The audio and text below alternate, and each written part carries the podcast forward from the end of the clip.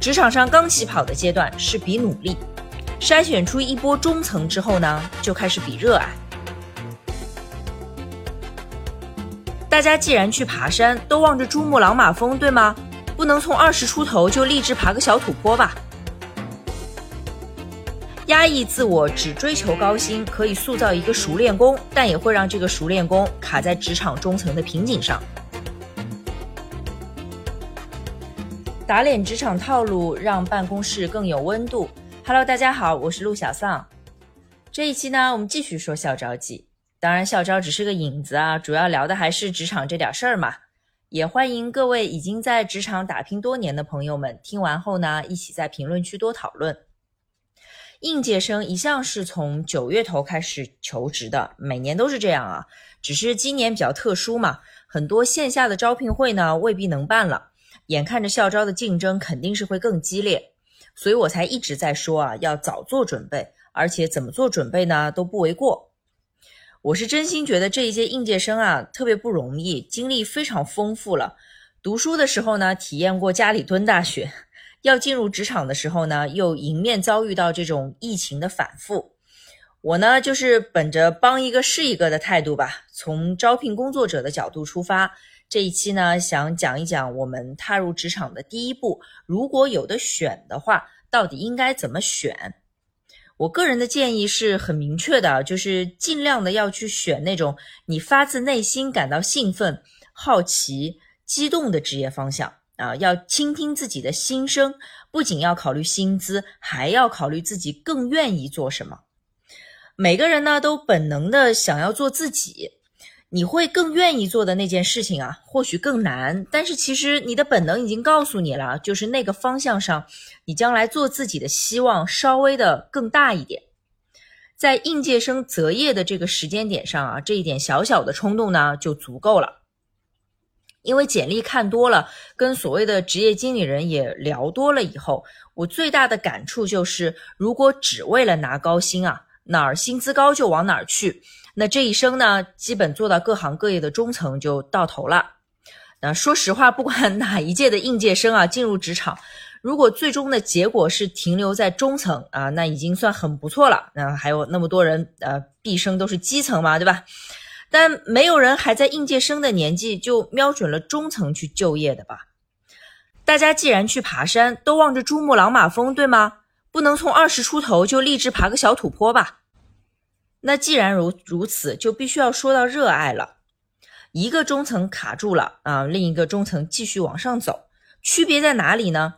有时候真不是工作能力啊，能到中层的人工作能力都不会特别特别的差。其实更多的是思路的不同啊，是初心的驱使。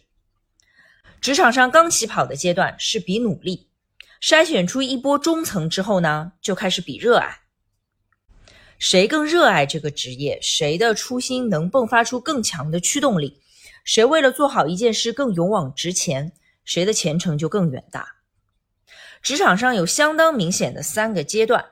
第一个阶段呢是走出校园啊，接受社会的再教育，学会做一个合格的职场人。第二个阶段呢是循规蹈矩啊，积累工作经验，成为一个称职的中流砥柱。第三个阶段呢是做回自己。用热爱的力量引领一群人一起往前走。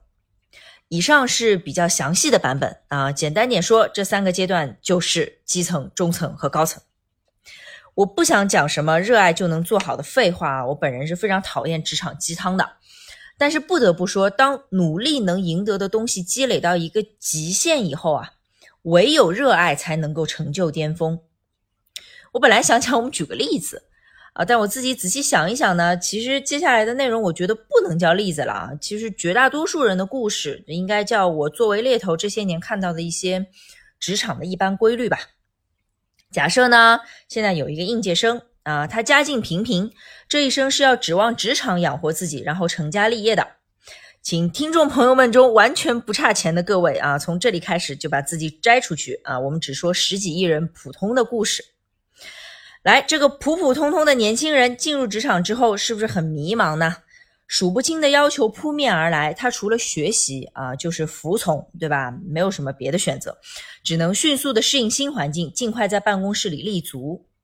所以一个人毕业了，步入社会了，他就不得不先放弃一部分的自我啊，开始接受职场的雕琢，或者说他跟社会算是签署了一个隐形的协议吧，愿意牺牲一部分本性嘛，去社会上换点东西回来。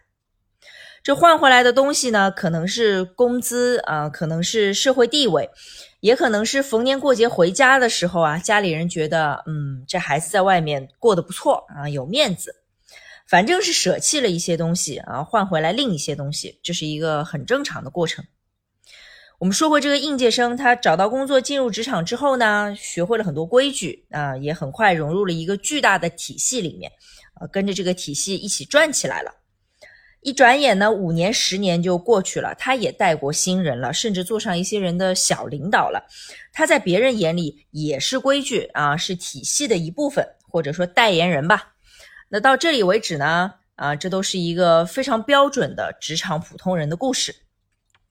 每个人在职场上都会有这么一个时期，你好像走在一个非常确定的方向上啊，外界对你有要求，你照着做就能有好结果。这段时间确实是很辛苦的，但大家都感觉付出就有回报啊，辛苦归辛苦啊，至少不痛苦。我们满天飞的职场鸡汤啊，企图教别人做人的文章啊，全都集中在讲这个时期的事情啊，没什么人会说再往下会怎么样，对吧？因为再往下的事儿呢，受众就逐渐减少啊，直接进入了我们中国人的文化里面相对来说比较难言之隐的那个范畴。谁愿意讨论尴尬的职场瓶颈期呢？谁会去关心人到中年越跳槽越不快乐的过程呢？但问题就在这里啊！这些普通中层是突然不努力了吗？是努力了十几年了，忽然变了个人吗？应该不是吧？所以不是不努力了，是基层到中层的那种努力啊，它不管用了。压抑自我，只追求高薪，可以塑造一个熟练工，但也会让这个熟练工卡在职场中层的瓶颈上。我听过很多人跟我抱怨说，职场上那么多条条框框啊，不得不照着做才能爬到中层。我当年是什么样的人，我都忘光了。我上哪儿再去找初心啊？我还怎么做自己？这就是为什么我想趁着校招季啊，跟正准备进职场的朋友们多说几句，一定一定要重视自己内心的冲动。如果有的选，务必要往自己感觉更跃跃欲试的那个方向去。因为有朝一日，当你有幸完成了从基层到中层的积累，你就会发现，没有这份热爱的人呢，全都在发愁自己终于羽翼丰满了，这双翅膀为什么没法卖出更高的价格？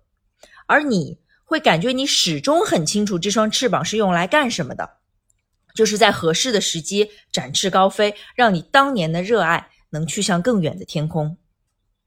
我从来没有见过任何成功的高管或者企业家啊，对待工作是钱多就行的态度。他们无一例外，几乎全都发自内心的热爱自己的职业。但应届生做职业规划，说实话，真的太早了，做不出什么东西来。因为刚进职场的时候啊，我们既不了解自己，也不了解职场，两头都是糊的啊。你怎么规划，也大多是纸上谈兵。那我们没法清晰的知道自己将来可能在哪个领域更能做自己啊，更热爱。那这时候怎么办呢？就只能重视内心的声音。那个声音可能很模糊啊，可能说的不是那份起薪最高的工作，但那个声音很重要啊。谁听到了，谁听进去了，谁将来登峰造极的可能性就会大很多。最后我再说一下啊，择业择业，前提是得有选择。我知道有些比较窄的专业领域，拿到那个学位呢，大概率就要做那一行了。这种情况我们不讨论。其实校招季从头忙到尾之后，每一个应届生手里的成果都会很不一样。如果手里只有一个工作机会，那就不要瞎抬杠了，直接去上班就行了。如果实在不想呢，也可以转头再去准备考研啊，考公、考编制。或者等疫情好转了，考虑留学也行。实际层面，就是操作的这些可能性啊，就太多了，我们没办法一一列举。所以呢，我们只针对那些对自己的职业前景有疑虑、正在犹豫该往哪儿走的年轻朋友们，给一点点啊过来人的小建议。好，今天我想分享的内容就到这里，谢谢大家的时间，我是陆小丧，我们下期再见。